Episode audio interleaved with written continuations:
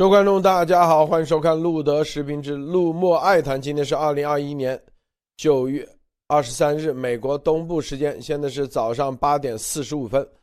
啊，今天啊新闻比较多，但是我们先从这个的新闻开始啊。这两天大家都在很多啊媒体都在关注的就是台湾啊加入 TPP 啊，叫环太平洋这个自由贸易协定啊。中共呢现在啊在威胁啊说不能让台湾参加。中共也申请参加啊，日本外相表明欢迎台湾参加，啊，TPP 啊，这个台湾也正式申请加入，啊，美台商会呼吁让台湾加入，然后呢，接下来我们想来谈谈这个台湾的加入以及 TPP 啊，对于中共这块到底有多大的影响啊？这个创始的之初本来就是应对中共的这个威胁啊。这是一个更重要的是后面这一则啊，就是我们进入这个美国众议院将表决国防授权法案二零二二年的，里面涉及新冠溯源的调查，以及外交抵制北京冬奥会啊等一系列的，我们看内容到底怎么说的，然后我们将会从各自不同的视角来给大家分享一下我们所看的这些点啊，给大家分来。讨论讨论，好，首先让莫博士给大家分享一下其他相关资讯。莫博士好，呃，路德先生好，艾丽女士好，大家好。就是这两天大家知道，法国现在在所在的欧盟，由于这个呃美印澳的这个安全同盟的原因，最近关系比较僵。但是现在这个缓和趋势已经出现，就是说。法国大使将回归，然后下个月法国要跟总统跟呃拜登要通话，但是这一点上，最近法国现在又提出要加强欧盟的合作，增加其军备预算，也就是说，我感觉这个事情给法国提到了一个警钟，就是这两天欧洲媒体都有一个口号，就是说，现在在中美两国的竞争当中。欧洲没有办法独善其身，也就是说，他没有办法确定不两边都不站队，或者两边都想下注，这种情况已经不复存在了。那么，欧洲必然要对未来的抉择开始进行思考和准备了。那么，我觉得这两天法国已经开始慢慢的开始倾向于跟他们价值观更一致的英美一方。那么，整个欧洲的态度，我相信随后会跟进。这个实际是一个好处，就是说，在这种谈判当中有什么有糖果吃，也有大棒。这种情况下，软硬兼施的情况下，才能建立一个同盟。一味的退让，并不一定能建立一个强大的联盟。还有一点就是说，这两天不是立陶宛警告说，该国的这个消费者和公共单位不要使用小米手机。小米呢，今天发了一个高管发言人说。呃，称小米从未限制、阻止过，也不会限制和阻止智能手机用户的任何行为，搜索、通话和使用第三方软件。其实这里面说的话，其实钻了很多的空子。小米不限制，也就是说，作为公司它来说，它不限制。但是你遵照政府的行为，在软件和其他里面加入，他就把这个责任推给了政府。他并没有说整个他的手机没有能力，我们没有这些功能和专，他只说我们不会这样做。那么如果里面发现了呢？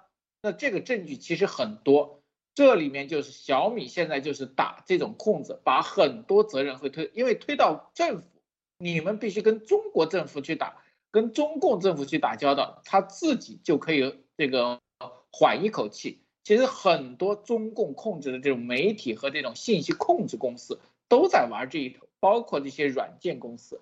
那么这里面还有一条小的消息，就是说，呃，看一下国内，可能跟路德先生、艾丽女士讨论一下，就是今年去年十月主动投案的江苏省的原常委、政法书记王立科的时候，今年九月二十二号，这个中纪委给出的通报说他。从未树立真正的理想信念，从未对党忠实老实。但是呢，这里面很奇怪，大家知道中共有一个反腐的电影叫做《人民的名义》，这个《人民的名义》的总监制突然跳出来说，当年他们在江苏拍这个，就被王立科以黑施压，以黑阻止，导致他们的拍摄很艰难，最终都很多东西被删了。我就觉得奇怪，一个人民的名义，你们拍的反腐，当时又是在他的领导下的，你们的关系当时应该是最热烈的时候，怎么现在拿这种情况来反腐？中共的反腐的这个丑剧，现在又加了一条。阻碍什么电影的拍摄也成了反腐的口号。我觉得中共的这个政法委现在真的是有点变天的起色。呃，好的，路德先生，先分享到这里。艾丽女士分享一下。嗯，好的，这个 我想接着莫博士的这个小米的事情再说两句啊，就是小米，大家如果还记得今年的。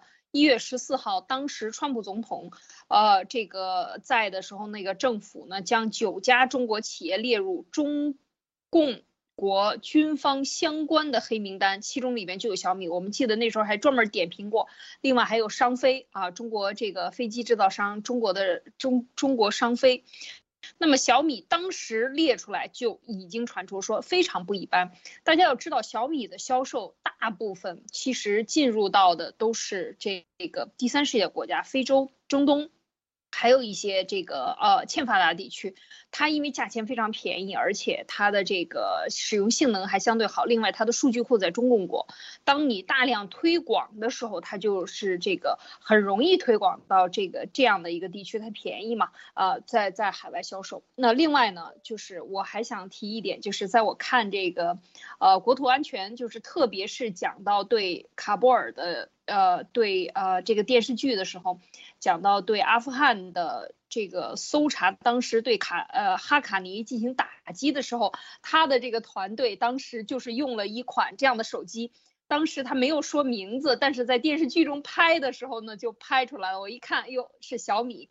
就说这些恐怖分子都用这个手机啊，然后呢追追踪这个手机呢，就找到他的这个呃，就可以找到，当这是电视剧里边了啊，找到这个团伙的组织者啊，这个呃总部在哪里啊等等，就是讲到这个，我觉得是非常具有滑稽和有点黑色幽默的感觉。当时看这个电视剧，但是我想说的是什么？就是说，他实际上在海外的。这个定位啊，其实是非常清楚的，所以今天他这个小米跳出来，而且他的解释是非常无力的啊。他说他从未阻止这个用户之间的这个所有的沟通信息，你说的都是。嗯，冠冕堂皇。如果你的手机连用户之间互相沟通这个事儿都做不了，你都要进行审查阻断的话，那你真的是不是一个手机供应商了？这个里边最主要说的，你看啊，它绕开了最关键的就是立陶宛称所谓的呃，这个它有后门啊，就是说它的信息审查，它的。审查可不是在你交通中的审查，而是把你收入到数据库中，对你的数据进行分析，这种审查来得出一些相关的情报等等。所以我觉得在这一点上呢，小米的回复呢是非常非常无力的啊。然后呢，另外呢，呃，第二条就是想跟大家分享的，就是关于这个呃，每日印澳马上就星期五要在美国的华盛顿要开这个四方安全对话啊，这个开始。这个这个这个这这个这个峰会，那针对这件事情呢，中共国也出来说，就开始骂菅义伟啊，因为日本是非常重要的一个组成部分，离这个中共是最近的，在这个四方里，那他就开始说菅义伟还有一周就要下台啦，这个就要。啊，怎么样了？你还忙不迭的往美国跑，各种各样的这种煽风点火和这个在这儿挑拨，所以我们看到这就是这个当这个同盟，呃形成的时候，不管这个世界发生什么样的事情，我们看到的都是他的这个盟友之间的合作的推进啊，是是一点没有受到这个各方的影响，所以我觉得这一次的会谈呢，真的是啊非常的，啊期待，我们到时候拭目以待。好。录的就分享这些。好，关于这个 T P P 啊，这个现在台湾的加入啊，引起啊这个各方们这个角逐啊。日本外相表示欢迎台湾加入 T P P。二十三日，日本政啊台湾政府啊昨天啊正式申请加入 C P T P P。赵立坚说坚决反对台湾地区加入任何官方性的协议和组织但日本外相啊直接打脸说日本欢迎啊，日本欢迎，因为 TPP 它是一个环太平洋伙伴关系协定，能加入的都是要有执照的，什么执照？国家啊，就是联合国认认定的这种，就相应的在国际法上认定的这国家的这个概念。实际上，台湾的加入啊，中共为什么阻挡？因为中共知道台湾只要一加入，这就是一个公认的国际关系的准则，一个中国的原则被破坏了。TPP 的加入，它不仅仅是啊，就等于说一下子所这个 TPP 协议里头的所有的国家都认可。台湾代表的是一个国家，相当于十几个国家啊。现在全如果只要批准了，那就基本上就相当于一下子啊就打批发啊。咱们以前说台湾是一个地区一个地区去谈，现在等于说直接批发了啊。以前是叫零售，现在批发十几个，同时认可台湾作为一个独立的国家，这一个中国的原则相当于就彻底结束了。并且现在中共国也在申请加入 TPP，但是估计是很难啊，因为很多国家在抵制。为什么？因为 CPP 里面最重要的是一个劳工关系，啊，就是它要更自由啊，它是促进自由化的进程，达成自由开放贸易之目的。最重要的什么？就是这个劳工关系的话，像中共国的现在这种体系肯定是加入不了。要啊，这个劳工关系，这个里面主要的就是对知识产权，你看啊，对环境、竞争策略、劳工啊等四大方面是有一定的要求的。就你的门，就之前的 WTO 啊，他呢在这方面让中共钻了一次空子。这一次呢，他们搞一个 TPP，等于说让中共的这种低价倾销。以及啊，搅浑就是耍无赖啊，钻 WTO 的这种这种啊空子，以及知识产权以及竞争上啊，它可以打时间差，这方面让你没机会。所以这个 TPP 如果中共要加入啊，现在说白了，他就得啊，当然他也会钻 TPP 的空子。现在中共国也在申请加入啊，但是加入之后能不能？做到 TPP 的协议的各方面的要求，现在未知，但中共也在申请加入。美国已经退出，但美国说是现在暂时退出。但是如果 TPP 啊各方面的要求达到美国的要求的话，自然也会加入啊。啊，美国是发起国之一，当时，所以你看啊，TPP 各国主要的内容。主要的内容和之前 WTO 啊，就是要达成什么样的？我们看啊，这里头啊，在争议上就要去主要你看啊，实质性的内容啊，什么降低关税啊，这是说白了都差不多啊。主要还赋予跨国企业侵犯消消费者权益、劳工权益及破坏环境的强大力量啊，这就是啊。你如果加入的话，相当于啊，你的法律就必须得按照 TPP 的啊，在这个跨国企业就可以直接啊来做很多啊法律上的事情。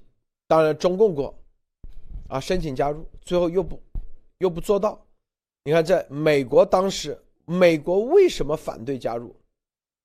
他不仅仅是川普要求反对啊，美国民主党内有大量人士反对。加入 TPP，即使是当时的这个奥巴马极力主张的情况下，美国反对的主要原因是什么呢？啊，就是说，就中共，就是咱们简单解释一下，就是你这写成纸面上，但中共就是耍无赖，你怎么的？你能把中共国怎么的？所以说啊，意思说先退出，你们自己先弄。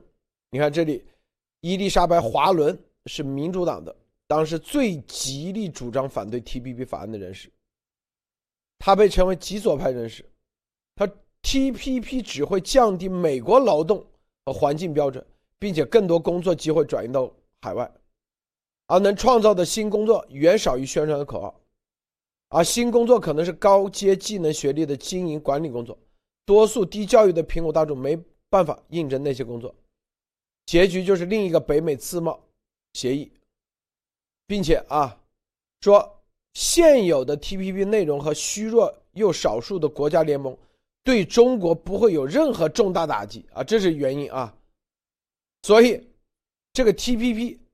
说白了就是意图啊打造一个美国俱乐部之后，逼迫任何国家和中国俱乐部之间二选一做联合对抗，意思说没意义，对不对？你这个拐弯抹角的去跟中共，还不直接跟他脱钩？所以啊，但是在政治上，TPP 有很大的意义，就对台湾来说意义极极其巨大，这就是中共很敏感的，因为台湾只要加入。就是一个中国的原则，至少现在 TPP 的这些现在已经批准的十几个国家啊，就是已经默认啊一个中国的原则，一中原则啊已经转移到另外一个地方了，就是中华民国。所以日本同欢迎台湾加入 TPP，其这个表态的力度是很大的啊。这个莫博士你怎么看？呃，好的，这里面我觉得中共在主要的应对是在什么？是在中共最近在这个 TPP 上的运作，让美国和这些国家，特别是澳洲和日本，提出非常警惕。大家知道，王毅最近在东南亚的一行，其实目的很明确，就是拉拢 TPP 的几个东南亚国家，支持其进入 TPP。但是呢，他这几个国家里面，大家。大家看到吗？包括新加坡、新西兰好像已经比较明确的支持中国，还有越南都可能支持，还有文莱，也就是说，他实际上运作的已经拿到了几张票，他实际非常想加入，因为大家知道，当时如果 TPP 被中共控制的话，那么 TPP 很可能就变成了另外一个中共向世界渗透和这个贸易捆绑的一个政策，那么美国这个时候。即使拿不到利益，很可能我觉得也要回归 TPP。这里面主力反共的就是三家，我觉得一个是日本，一个是澳大利亚，还有一是一个加拿大、新西兰和这些国家已经不可以考虑，剩下的国家很可能会被中共所绑架。但是这里面如果美国回归的话，或者美国根据情情况增加砝码的话。这里面的意义非常重大，就会让中共在整个环太平洋的以经济捆绑的战略得到重。那么，如果更能把台湾拉进来的话，那其实是非常大的一个意义。因为这些国家小国家看到，如果台湾在 TPP 这个擂台上得到了美日英的支持，成为了会员，那么大家都会会有一个觉感觉。中共在美国和世界环境上的舞台上的影响力和能力，并没有他吹嘘的那么厉害。那么其他的小国家很可能就会采取一种特态度，就对大部分小国家来说，他们的态度都是什么？依靠于强者或者不参与争争。但是现在形势所迫的时候，他们必须选择站在哪一方。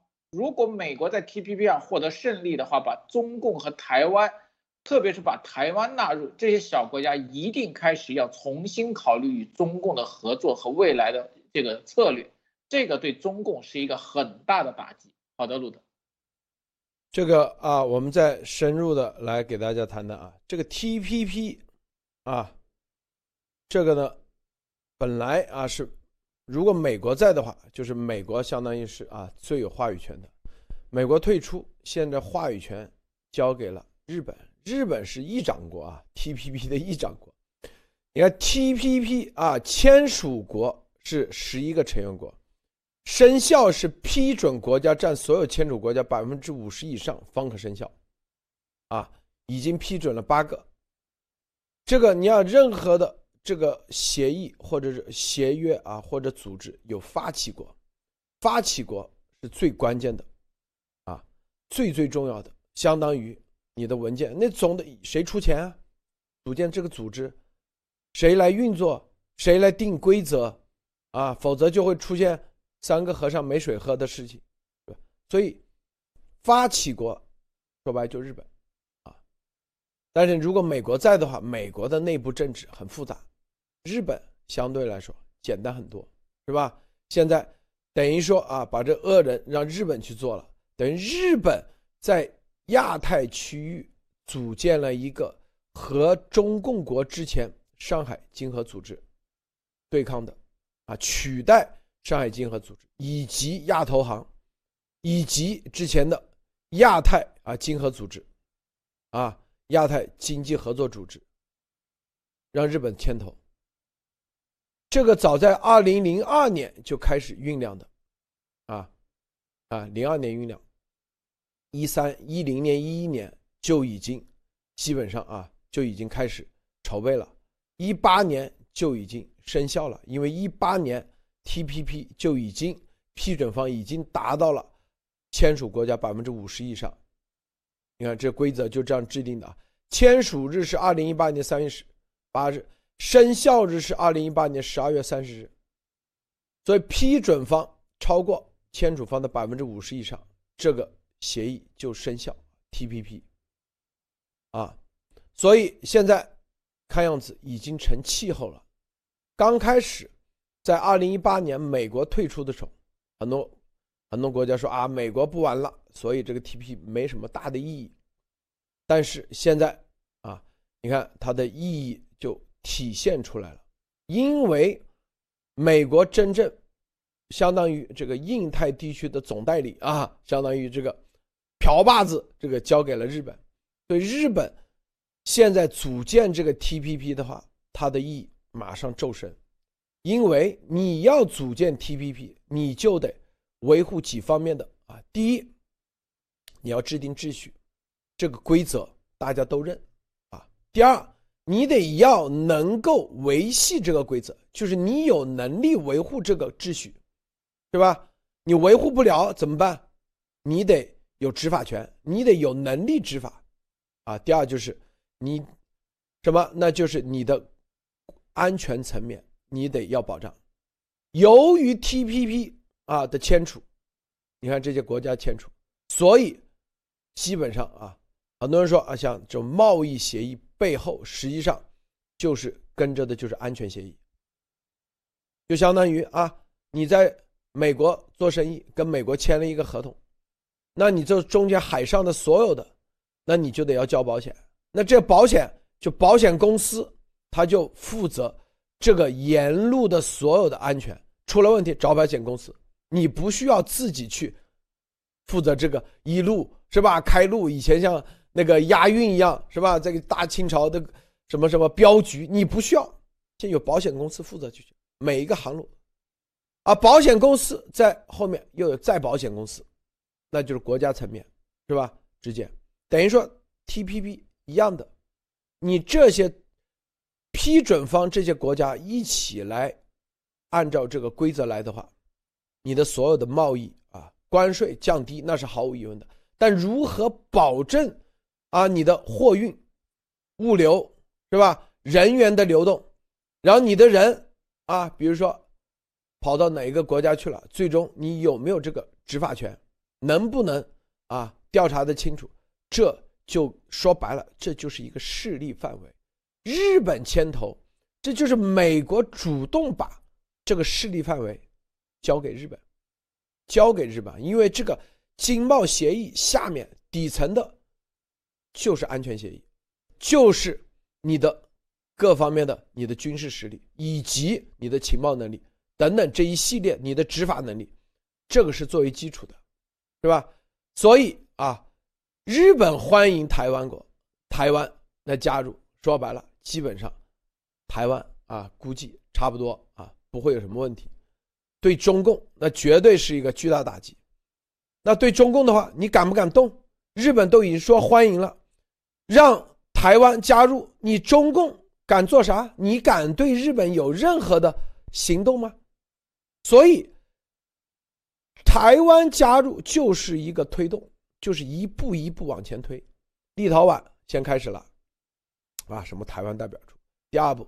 台湾加入一个 TPT 啊，TPP 啊，TPP 话语权就在日本，这就是试水、试探，试探你中共国到底啥反应？你敢对日本有任何行动吗？是不是？美国有这个美日印澳四方的安保协议啊，那用 TPP 的方式，相当于一个群共同认可台湾的加入，那你中共国，你敢对这个 TPP 是现有的八个国家敢看干吗？你不敢，是吧？就是从另外一个角度讲，就是让台湾啊继承事实，台湾进入 TPP，实际上就是一中原则的转向的一个继承事实。中共吓死了，这个艾丽女士分享一下。对，我觉得这个除了呃这个这么重大的这个政治概念啊，国土政治概念的这个意义以外呢，我觉得还有一些，就是他为什么能够拉这样的小群？因为这个 T P P 啊和美国退出以后，管它叫 T 呃叫 C P T P P 也行，就是 T P P 它最主要的就是跨太平洋伙伴关系。全面进步协议就是基于像刚才路德讲的贸易壁垒的这个，呃，降低非关税和关税贸易壁垒的措施，让在这些国家内形成贸易一个互相支持的通道，有一个非常开放的这样的一个这十一个国家之间。另外呢，它还有一个非常重要的一点，就是要建立投资者和国家争端解决机制啊。这个是什么？就是说它有一个非如果。大家都加入这样的一个，呃，这个呃投资和国家争端解决的系统都在这个里边的保护下。那么外国投资者，譬如说，你看你这十一个国家里边，既有劳动力和技术制造输出的国家，比如说越南，呃是呃秘鲁啊这个原材料的，然后马来西亚也是劳动力可以这个输出的，然后还有一些像这个嗯。呃，智利呀，呃，墨西哥啊，这些这些这个等于输出国家，但是也有投资国家，澳大利亚也有，大也有，呃，这个日本最重要啊，就是它也是做了很，它也可以把它的产业链拉过来。另外还有新加坡，所以我们看到这个里边呢，最重要的就是说它在这个。交易过程中，它形成了一个非常安全的投资环境，就是受到这个呃，我们说投资者与国家争端解决系统叫 ISDS 这样的一个系统的保护。那么，所有的外国投资者在这一些国家之间互相投资的时候，他受到这个法律保护，那受到这种所谓的这个投资法呃投资法庭系统的这个保护的话，那他的就不会要担心像出现中共国的中概股。跑到这个美国来上市，然后突然间他这个法律就乱套了，然后让所有的投资者可能最后血本无归啊！你在这个东西，那这个做法是绝对不能够呃不能够接受的，因为它有一个呃资产的这个保保值的问题、安全的问题，所以这个它其实很大程度上，我觉得就是截留了那些想去中共投资的这些。另外，你如果需要产业链拉入到这些国家，它也有。所以这个等于啊，就是全部这世界都公认的，这个就是在看到中共国在过去的二十年里，在 WTO 里行这种流氓之事啊，明着签合同，所有的合同都跟你签，但是哪个也不给你做到啊，什么承诺我都答应，但是就是明着抢，明着偷，这样的这个做法，这个做法呢是绝对啊，我觉得就是说它是避免了，或者是说。在这个另外拉了这样的一个群啊，这个群里边是呃产生的这样的一个作用，啊呃是可以看出来的。嗯，好，路德先分享这些。这个 T P P 啊，它这个门槛在哪里啊？你看，第一，这个刚才说劳工问题、环保问题和解决争端问题啊，这个门槛对中共国是根本是无法跨越的，因为它。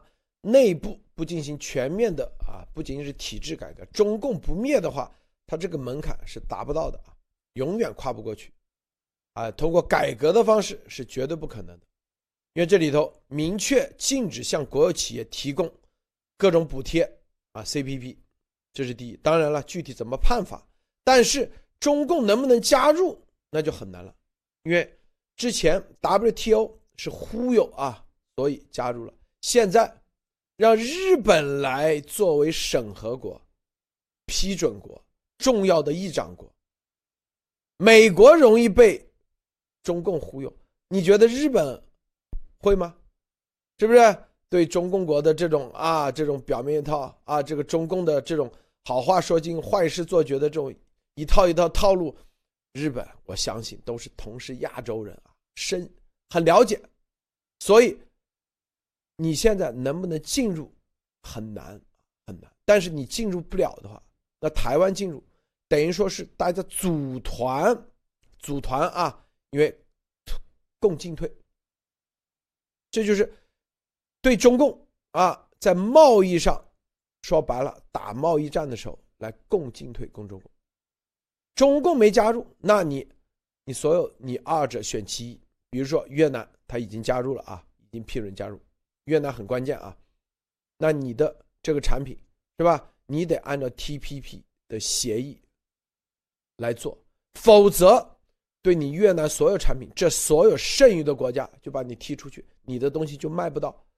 因为英国现在也在里面去了啊，也申请加入，你卖不了日本。日本这么大市场，越南的产品在日本是绝对有竞争力，在澳洲有竞争力，是不是？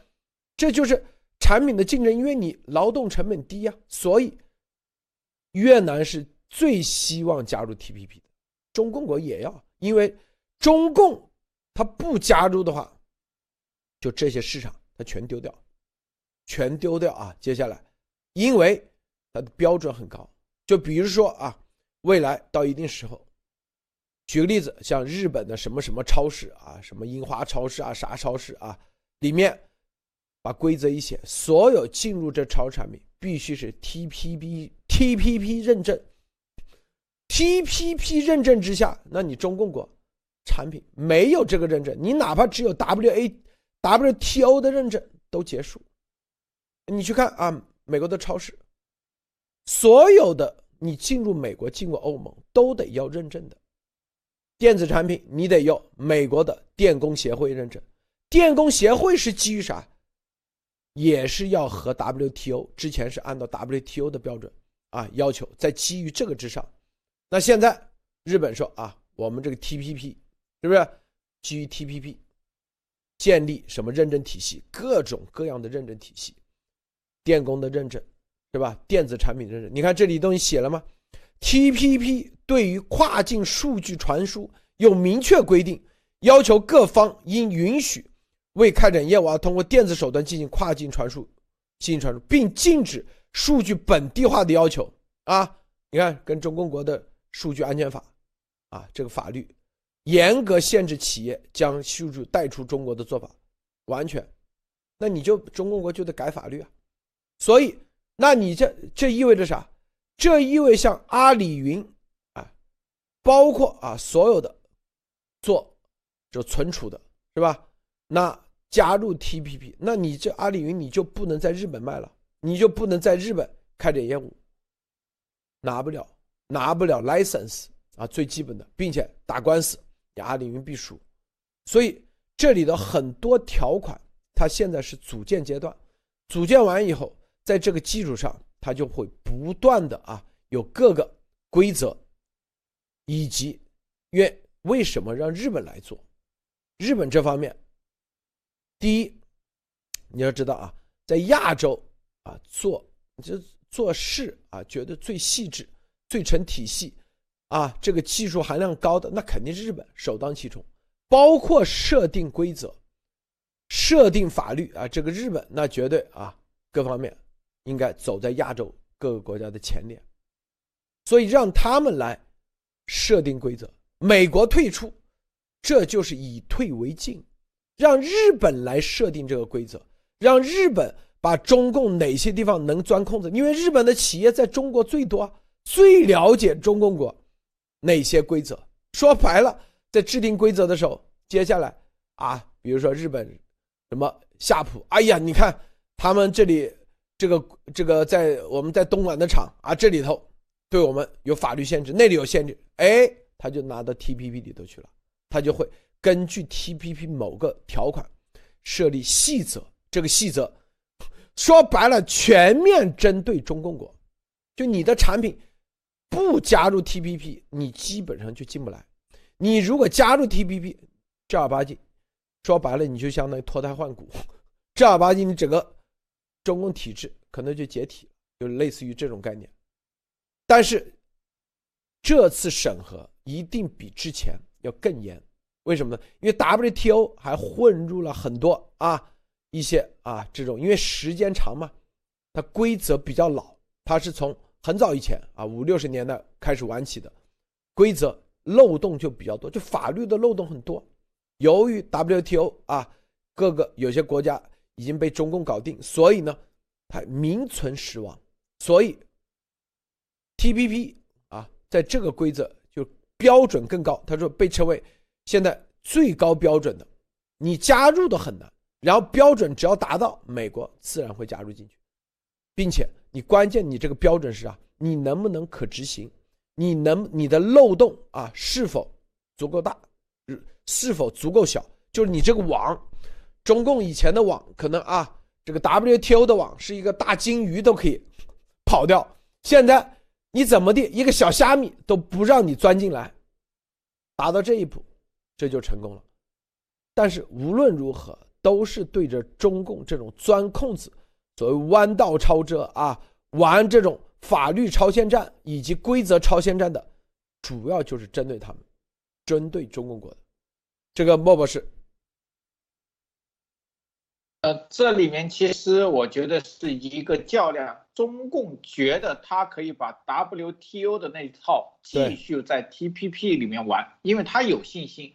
他既然能把美国当时主导 WTO 玩弄成现在这个样子，那他觉得到 TPP 一样可以玩，他不担心。他觉得今天能超这个车，只要路上有车，他就可以找到弯道超车。那现在有一个问题。现在如果前面没有路，或者别人不给你路的时候，你怎么弯道超车？因为中共自己没有路，他都是乱跑，跟着别人跑，他才有可能要超车。当前面的路没有了，你怎么超？或者别人就不给你这条路，你就没法超。现在我觉得路德先生说，为什么这个样子中共还要加入呢？中共就是想在这个地方一继续。对全世界输出它的这种红色基因，他也觉得现在的财大气粗了。第二，其实就是压制台湾在整个国际环境那个政治地位。但是我觉得 TPP 现在日本的发生会出现一个比较微妙的强合，就是中共也不是没有机会，台湾也不是没有机会，那么就会出现未来可能出现一种情况。这两派之下，同时给这两个，我同时允许你们两个入，你们俩的资质差不多，都可以入的时候，这个时候我觉得更尴尬的是中共的习总，对吗？人家批准你入了，台湾也批准了，你是同不同意？如果你不同意，那么人家接收台湾；如果你同意了，你跟台湾要一起入，那你是不是就不再坚守自己的一个中国了？不再坚守台湾是你的一个部分了，那这个时候中共就我觉得会比较尴尬和东西。为什么？你到底是要钱还是要脸？中共这个时候，习总加速师一定要做出一个选择，这对中共的党内各个方面其实是一个巨大的挑战。好的，路德，这个中共啊，中共国要加入 TPP，必须得到十一个成员国的啊全票同意。啊，所以中共国是不可能加入得了的，因为中共国中共不倒的话，基本上是加入不了啊。因为这十一个成员国，日本啊是不可能的，给他批；澳洲也是不可能的，是吧？啊，加拿大啊，估计也挺难；越南估计也不会，越南跟他是竞争关系啊，大家都是争竞相用低价啊劳动力啊这种方式来竞争。所以，在这个真正的贸易利益上啊，这个竞争很很激烈。中共实际上之前是赌什么呢？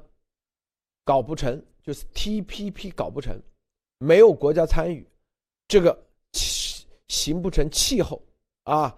当时觉得美国退出啊，就觉得啊 TPP 结束了。现在你看啊，已经成气候了。一旦成气候，说实话，这对中共。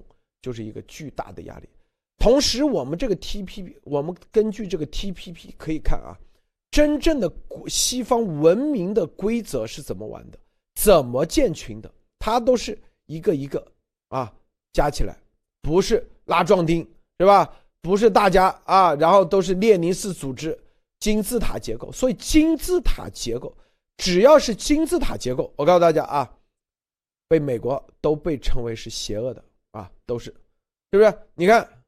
这个这个啥？十一个成员国都有权否决，这个很很关键啊！这个当年在拉斯维加斯啊，这个川普他有个酒店，他当时就没有赌牌，为什么呢？因为这个法律规定这必须得啊，所有的赌场啊，因为他有个赌场委员会，就类似于啊成员啊赌场。里面的成员的委员必须得全票通过，只要有一票反，他就入不了。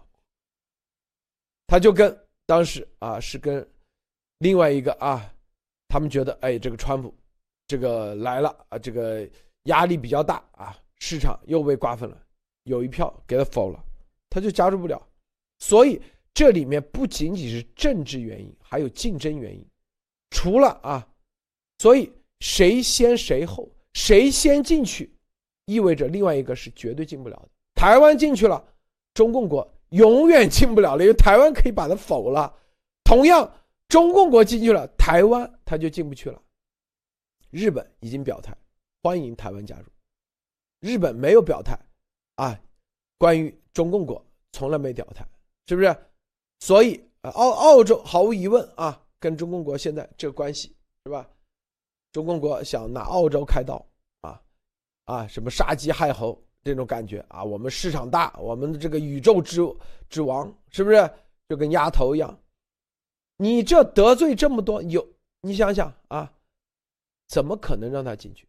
台湾一旦进去，啊，这里头除了经济的关系、政治的关系，那事大的很，那这个事就很大很大了。大家知道啊，一个中国，那台湾。中共老是一个中国没问题，跟你跟你谈一个中国，台湾也可以跟你谈。为什么始终坚持一个中国？这是我觉得啊，这个当时啊，国民党政权他是有考量的，就是你只要加入这个 T P P，那台湾代表一个中国，那大家没有违反一个中国原则，那等于十四亿的这个要出口的话。他只要去拿台湾的或者中华民国的相应的交中华民国的税，比如说啊，他可以设厂设在哪里？设在越南，设在马来西亚，设在印尼。但是啊，说我不是中华民人民共和国的护照，我是台湾的，我这企业是台湾的企业，中华民国的企业，他照样可以出口，等于说就把中共的产业直接空心化，因为这些。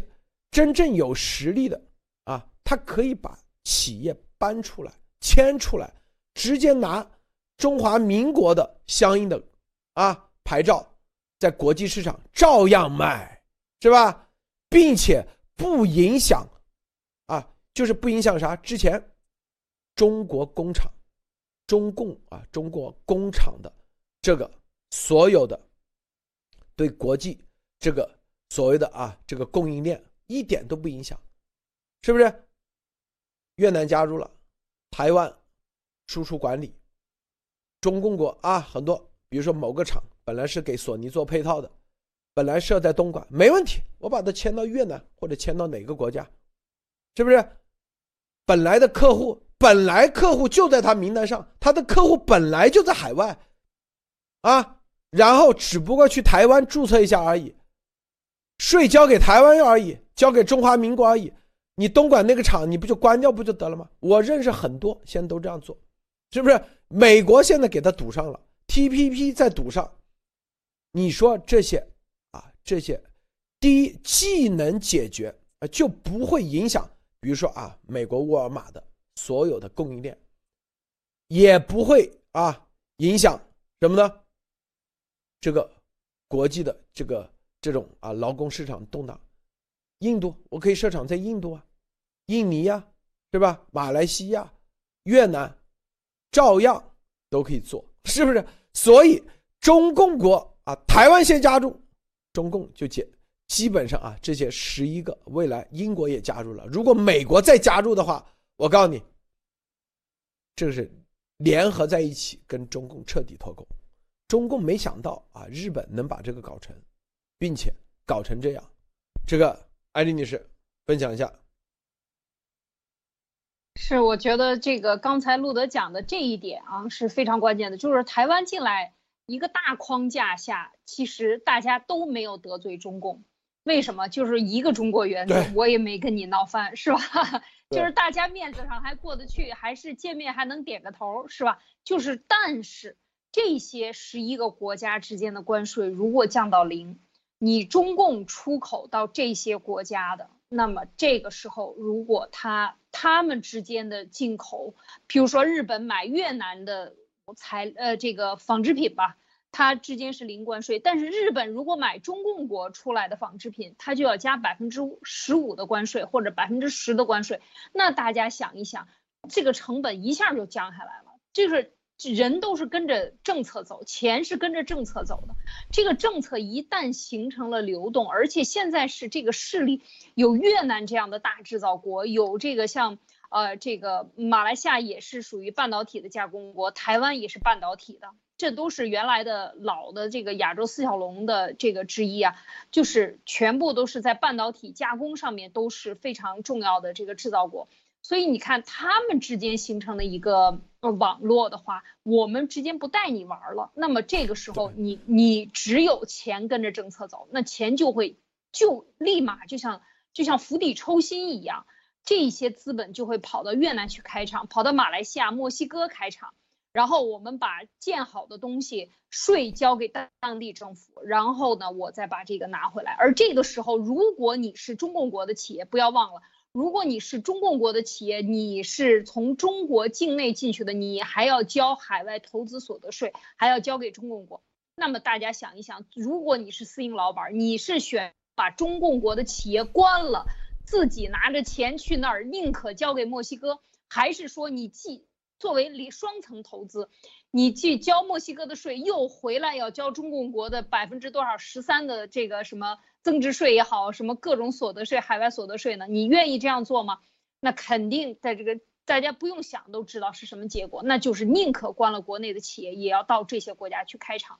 然后带着他的客户本身就是他的，只需要采购原材料的时候从全世界各地采购，或者从中国国采购，或者是哪里采购，但是你的劳动力就用了当地的劳动力，所以这个这种这个呃现在形成的就是我觉得是对中共加入 WTO 这么多年来从世界各地的这个不遵守协议啊，他是带头不遵守协议，搞这种补贴，搞这个退税。搞呃就是搞这种呃国有企业的补贴吧，可以讲通过补贴来低价倾销，来做这种这个这个最有利的。现在是终于遭到报应了，我觉得是这样的一种感觉，就是现在大家都不带你玩了，因为你你过去的名声臭了，所以你能够你国内的包括他刚才讲到的这些很多数据啊，一些法律立法呀都不符合这些国家之间，譬如说数据呃数据支付就电子支付。都要这个互相通，不能够在本地不交给另外一方。你看，这就等于他们建了一个支付体系，这个更更厉害了，因为这个就等于在这些国家体内。之内形成了一个支付网络，电子支付网络，而这个支付网络是跟中共不接网、不接钩的。他们之间贸易形成的时候，跟各自的海关等等对等的这些，全部都是呃国家的税务啊、央行啊等等，全部都是注册好的。那大家想一想，这又是一个金融的循环。所以这个我觉得对中共的人民币想在海外倾销啊，在这些人口大国和这个制造这个制造业的这些呃新兴的市场，都会是一个巨大的一个应该讲是对它的打击啊。好的，路德，这个你看啊，大家要搞一个这样 T P P 啊，这个经合贸易协议啊协定的这样一个群啊，咱们叫群啊，咱们简单的说，第一，你看。这个发起国很关键，第一要有足够的诚信，啊，你像日本那绝对，你说澳洲大澳加拿大有没有诚信？绝对有，但是你市场不够大，别人不会因为你一个小市场，最后啊得罪中共国。哎，日本除了美国、欧盟、中共国，日本那绝对啊，在亚太地区属于啊第二大的这种经济体以及市场，在全球那也是第排名第四，这个经济体。很关键，就你的市场足够大，别人，你如果得罪日本，意味着别人算下账，哎呀，这得要丢多少生意啊？日本这可能赚的都是实打实的日元外汇啊，这个生意，这个一年很稳定，日本做生意很守诚信。好，还有一点，你自己，你得有拿得出东西的这种。科技的东西，就是我如果离开日本，我玩不转。就你这个国家的产业链离开日本玩不转，这就是为什么很多经济体啊，最早都是美国牵头，因为别人一算，第一，美国全世界最大市场；第二，没有美国的技术你玩不转，没有美国的粮食你就饿死了。大家都得要加入，这就是号召力。日本具备这号召力，中共当时觉得日本。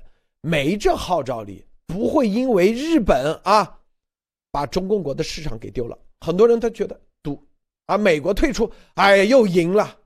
但是看没有，日本有策略，日本拉上谁啊？你看，很多人说越南，对，这就是很关键的一个国家，拉上了马来西亚，哎，再拉上加拿大、澳大利亚这些国家一起，这是有劳动力便宜的国家。是吧？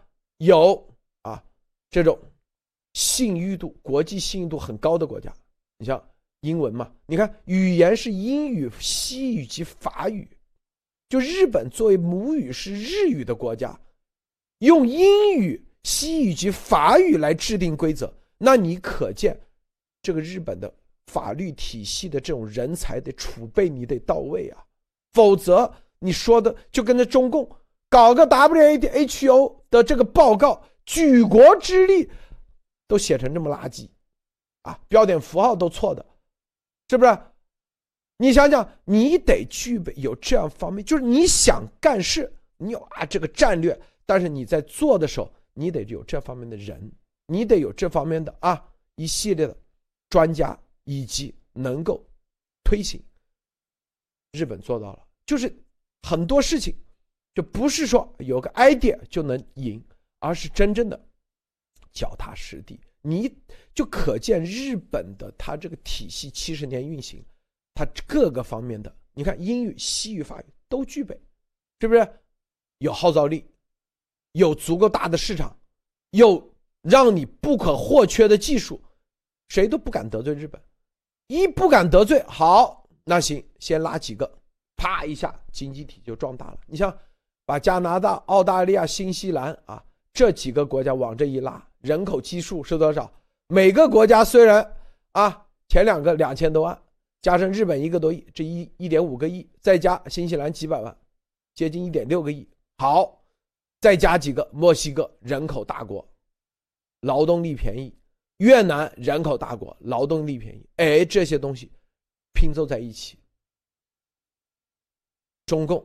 你看看，这就你看它组建的时候都是有策略的，一旦形成气候，我告诉你，中共就结束了啊！就这不是说就是在贸易上，他就无法不敢和这十几个越来越大洲，它就是一个集体对抗，就你中共的市场十四亿啊的人，但是真正的市场可能就是啊几万亿美元还是多少？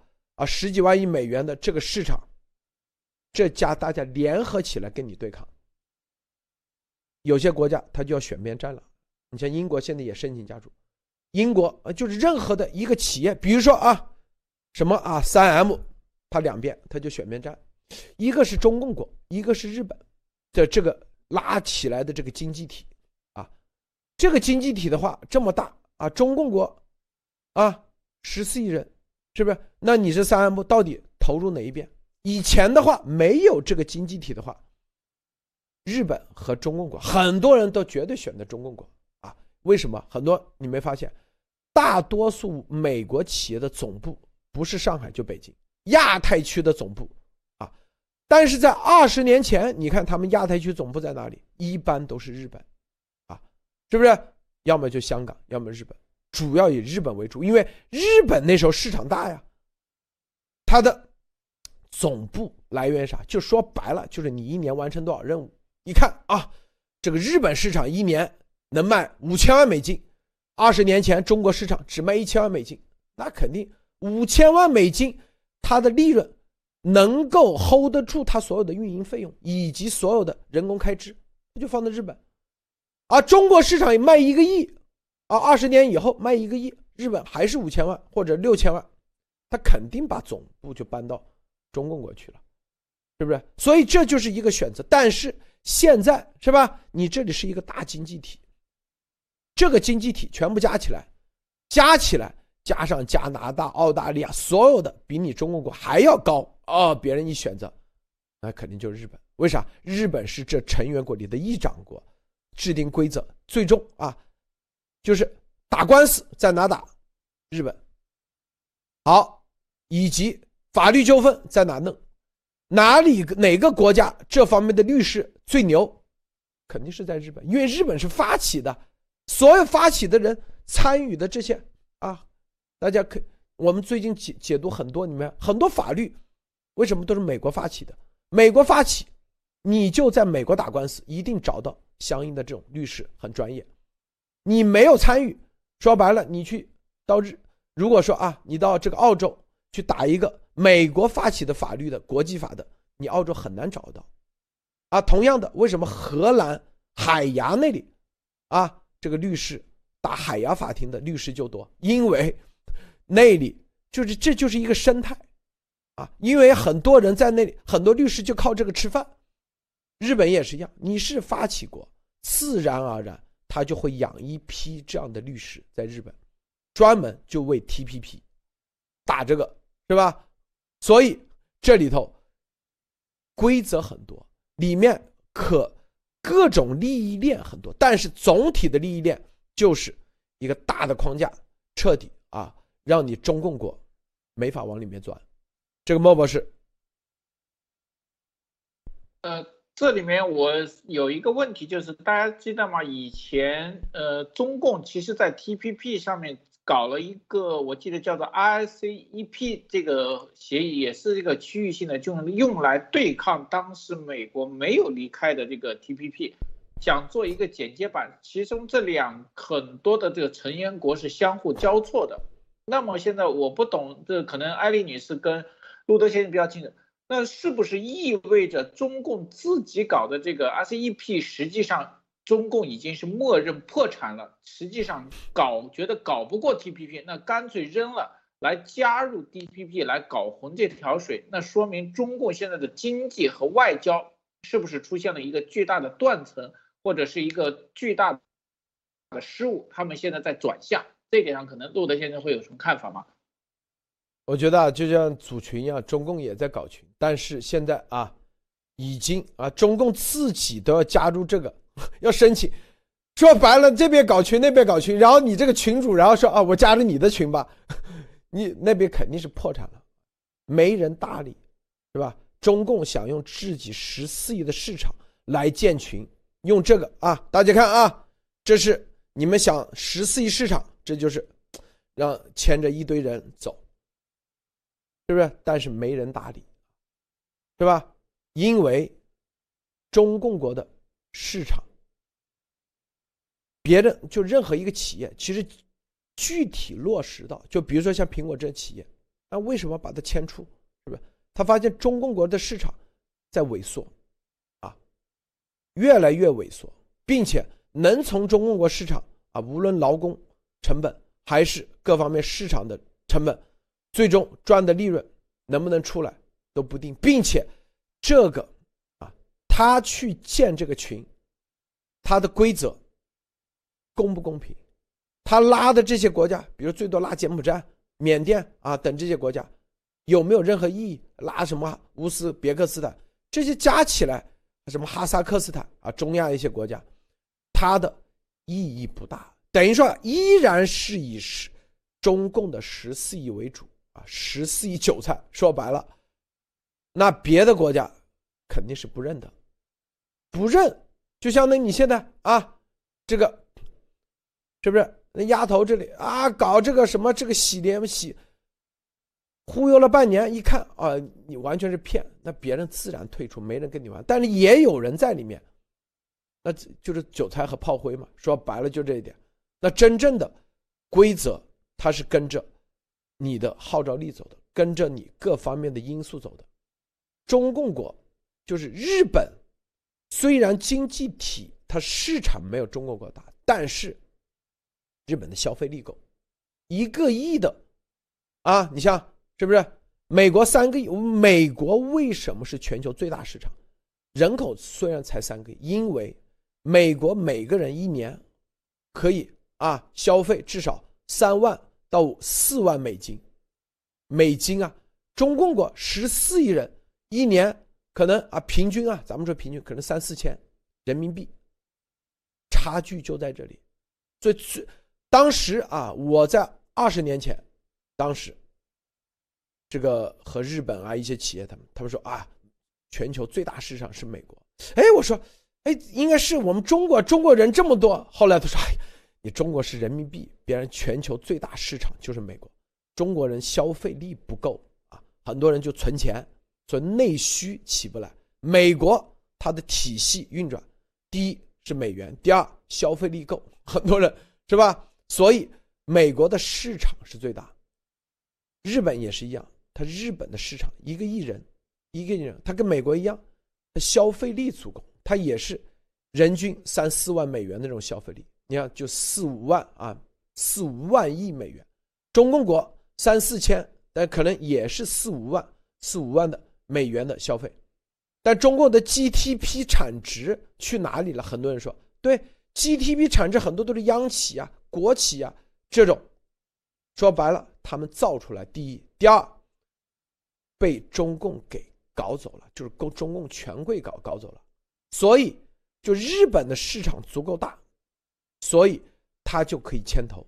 但中共国表面上市场大，但是实际上啊，对很多很多企业来说，它属于鸡肋了。现在越来越属于鸡肋。这个艾丽女士。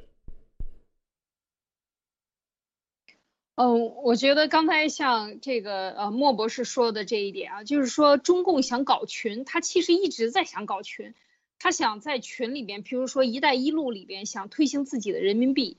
现在“一带一路”应对“一带一路”的欧洲有基础设施的这个这个啊呃应对它的这样的一个群，然后呢，美国也已经在积极的参与，都是在。这些发展中国家来争取更多的啊基础设施建设，来来取代，因为你要靠基础设施拉动你的内需，拉动你的这个就业，啊，然后等等等等，用这个就是用国家信用来担保，来借钱，然后来发展一些借钱来给自己的老百姓开工资，做一些项目等等，用未来的收益来还这个钱，这个事情你看美欧都已经参与了，所以它等于。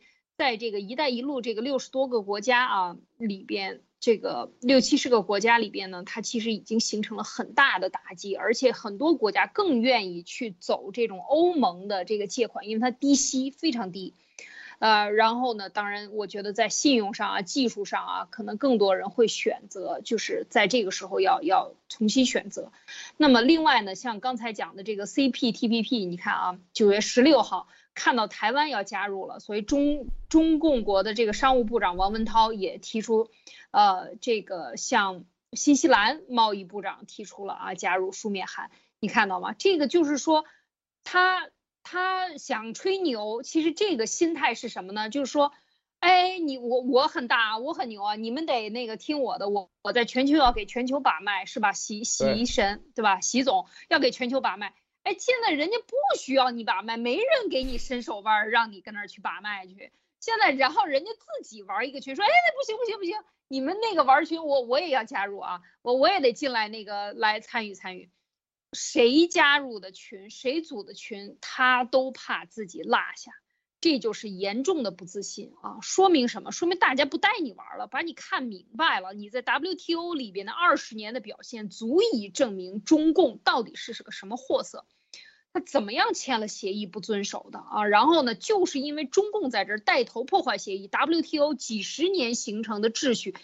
整个的 WTO 的组织，国际这个世界贸易组织基本上名存实亡，所以现在各个地区在拉小群，所以这个 TC 这个 TPP 的形成实际上就是跨了你看几大洲，亚洲，啊，然后这个南美洲，这个欧洲，现在英国要加入，这是非常非常积极的一个信号，一旦欧洲英国加入。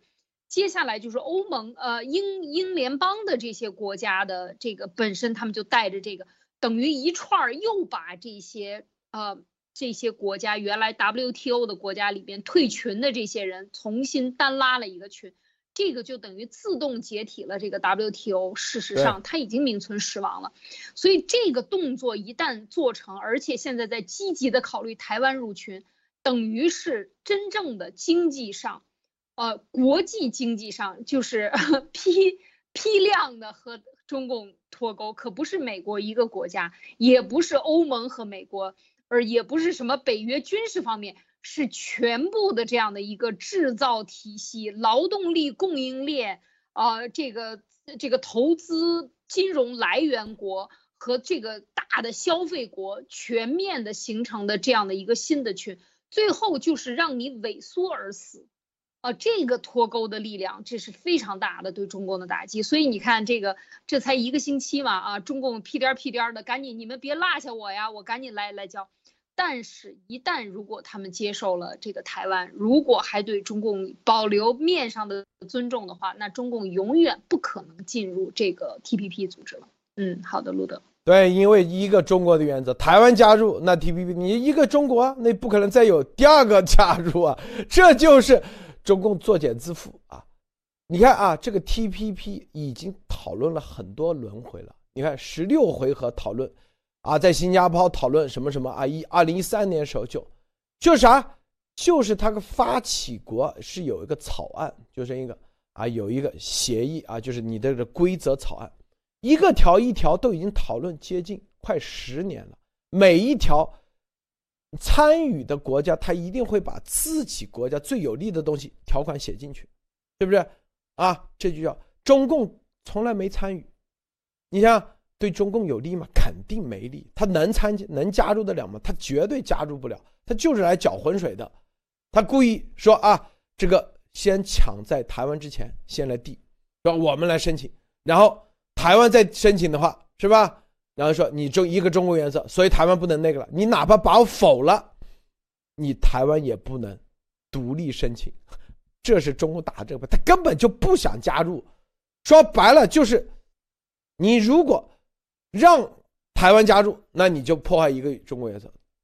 说白了，所以啊，这个中共打的是这张牌，就打的说啊，我已经备案了，我中共国啊。要申请加入，虽然你没有让我加入，但是一个中国原则，你拒绝加入是另外一回事。但是一个中国原则，你不能再同时接受第二个国家。他这玩这招，但是没用。对日本来说没用，因为这里是叫啥？全面与进步跨太平洋伙伴关系协定，是不是？这里头，对，这就是你看。你看日本，它这方面你要设计这种设计这样的规则，我感觉第一既能懂经济、全球贸易、法律法规、国际法、国际贸易，还要懂你的政治啊，political 就政治因素，还要对这个大的战略你的达成目标。所以很多人啊，对这个规则这个，因为咱中国。中共国啊，咱中共国普通老百姓从来没有能力去参与啊制定规则，所以对规则性的东西很多人没概念。基本上因为就没有这个行业，说白了，但是在欧美、日本，他有这个行业，每个人他都都说白了都可以去参与改变规则。所以我们说啊，严博士报告要求改变规则，很多人觉得因为你是中共国出来的，就哎，你看这帮人怎么怎么改变规则靠啥？你看靠的就是你的，对你得有这个金刚钻，你不需要啊说什么要这个又是王岐山叛逃，又是董经纬叛逃可以改变规则？错，在欧美的体系是啥？你真正的对各方面的具体的啊，第一你的了解，第二你有没有这个这生物？严博士的报告足以证明，在病毒这个行业啊，你有这个能力，是不是？你还能把它写出来，这就相当于你这就叫金刚钻，对吧？同样的，你大家想想嘛，你咱中共国任何一个现在十四亿人啊，十四亿人，中共的体系底下这些官员。谁能做一个这样的啊协定出来，规则做出来，考虑各个国家、各个不同民族、各个不同种族，是不是各个不同的法律？那有的国家是伊斯兰法，有的国家基督，是吧？信仰不同的信仰，你能做得出来吗？根本就做不出来。别说往后推行，因为任何的人，别人看的就是哎，先看哎，你要让我加入，先看看你的规则，回头一看。里头说啊，这个言论不能自由，扔到一边去，谁跟你玩？你看啊，这个信仰不能自由，在我们这里，是不是啊？这只能信啥？信上，只能信习神，谁跟你玩？然后一看标点符号啊，都是错的，然后排版都是乱的，是不是？英文这里头全是语句不通顺，然后里面全都是啊语法错误，他不觉得你这是？你你们做这事儿是开玩笑的还是啥？是不是？所以大家知道，因为制定国际关系的这种协定的规则以及牵头是一个难度很高的。为什么当时美国可以签得成？啊，前苏联曾经也牵头华沙条，为什么失败？说白了就没这方面的人，知道吧？很多人你你没发现，在做事的时候。做着做着，他就走偏了，啊！大家刚开始的时候啊，目标一致。那走偏的原因就是这个规则，这你没有这方面的。日本这一次证明，你看证明怎么证明的？因为英文啊，英系的国家，加拿大、澳大利亚、新西兰、新加坡啊，这都是英系的，是吧？还有英国现在都加入，就是认可你的规则。英系玩规则是鼻祖啊，祖师爷呀，大家知道啊。所有的海洋法系，英系是鼻祖爷，鼻祖祖师爷。哎，他一看这套规则不错，你看这个值得我们尊重，我们可以加入。说白了，就相当于你到这个会所，一看啊，这会所啊，这个符合我们英国的标准，我来玩。虽然是你们日本干的。但你跑到你中国，就像那个丫头搞那什么啊盘古，他觉得好像很那，别人根本都看不上。为啥啊？虽然这里有一个这个椅子啊，可能也不知道是真是假啊，但是他一看，你这整个的啊消防也也一般般，那个啊所有的这个标识系统也土不拉几，是不是也没有体系？别人他就不会跟你玩，他觉得你这里不是英美的这种规则。那是我们之前做节目专门说过，光英国啊，吃个饭盘子都有大小盘子，勺子都有大小勺子，叉子都有大小叉子，刀也是一样，吃啥用啥刀，这就叫，就美国不讲究，但是有些英系体系他就很讲究这玩意，是不是？别人进来了，并且西班牙语的，啊，是不是？墨西哥、秘鲁也加进来了，这就是日本这一次。玩的很高，并且水平让大家认可。还有第三点，真正啊，可见日本这七十年它的改造完以后，确实不得不佩服，不得不佩服啊！用日语为母语，能够在让啊英系、法系、西系的啊这些同时认可，这在亚洲绝对首次首。亚洲啊，这真正做到了脱亚入欧啊！就日本当时军国主义没做到的，现在做到了。这个，这个莫博士现在感觉美国跟日本、亚洲在做一件事情，就是说，像路德先生跟艾丽你说，就是说，很多以前的群组和组织，由于中共的这种超限和这种黑暗玩法，很多的群都已经玩烂了。这个时候，美国发现，就是说，与其加入一些群，还不如另建新群，重新整治规则，重新树立规范。但这个规范树立起来的同时，就会把中共排挤在外，因为中共是最不符合规则的。包括你看 TPP，中共拉出哪一条都可以认为它是不符合规则。但是中共就是这样，我就是不符合规则，但是我就仗着我是最大的经济体，是一个国家，你让不让我介入，这就是流氓手段。那么现在各个国家有没有能力通过整合规则和建立组群来应对流氓？就像什么，如果中共是一个什么地痞黑帮，那这些商户们有没有能力建成自己的什么安保和保镖团体来对抗它？这是一个课题。因为美国现在很明确说，对抗中国我不会对抗。但是如果跟大家结盟一起来弄，我愿意参加。实际上是给了所有盟友一个选择的机会。我相信这个机会随着慢慢的扩大，包括欧洲、亚洲各国都会开始思考和选择。好的，罗德。好，这个艾丽女士啊，最后分享一下，最后总结分享一下。好的，我们看这个今天呃，我咱们谈的关于这个日本外相啊欢迎台湾加入 TPP 啊。整个的把 TPP 的这样的一个沿袭啊，和为什么 TPP 不欢迎中共国加入，而中共国现在上赶着热脸往人家冷屁股上贴，他也要赶紧的要加入 TPP。这其实里边不仅简单单是一个这个呃地缘经济啊，更重要是一个地缘政治啊，特别重要的就是对于中共在这个国际舞台上的慢慢被踢出。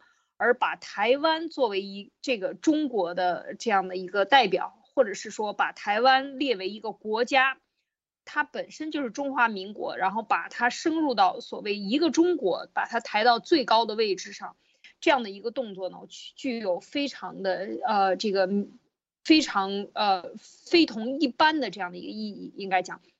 那我今天特别是讲到了这个经济上啊，就是说我我们也也跟大家分享了这个经济上到底这个门槛 T P P 一旦形成以后，特别是刚才我又算了一下，你看日本、啊加拿大、澳大利亚、新西兰、新加坡、马来西亚都是呃英联邦国家，而英法系这个海洋法的英国的普通法系基本上是，其实美国也是沿袭英国的普通法系，所以整个的这个普普通法它。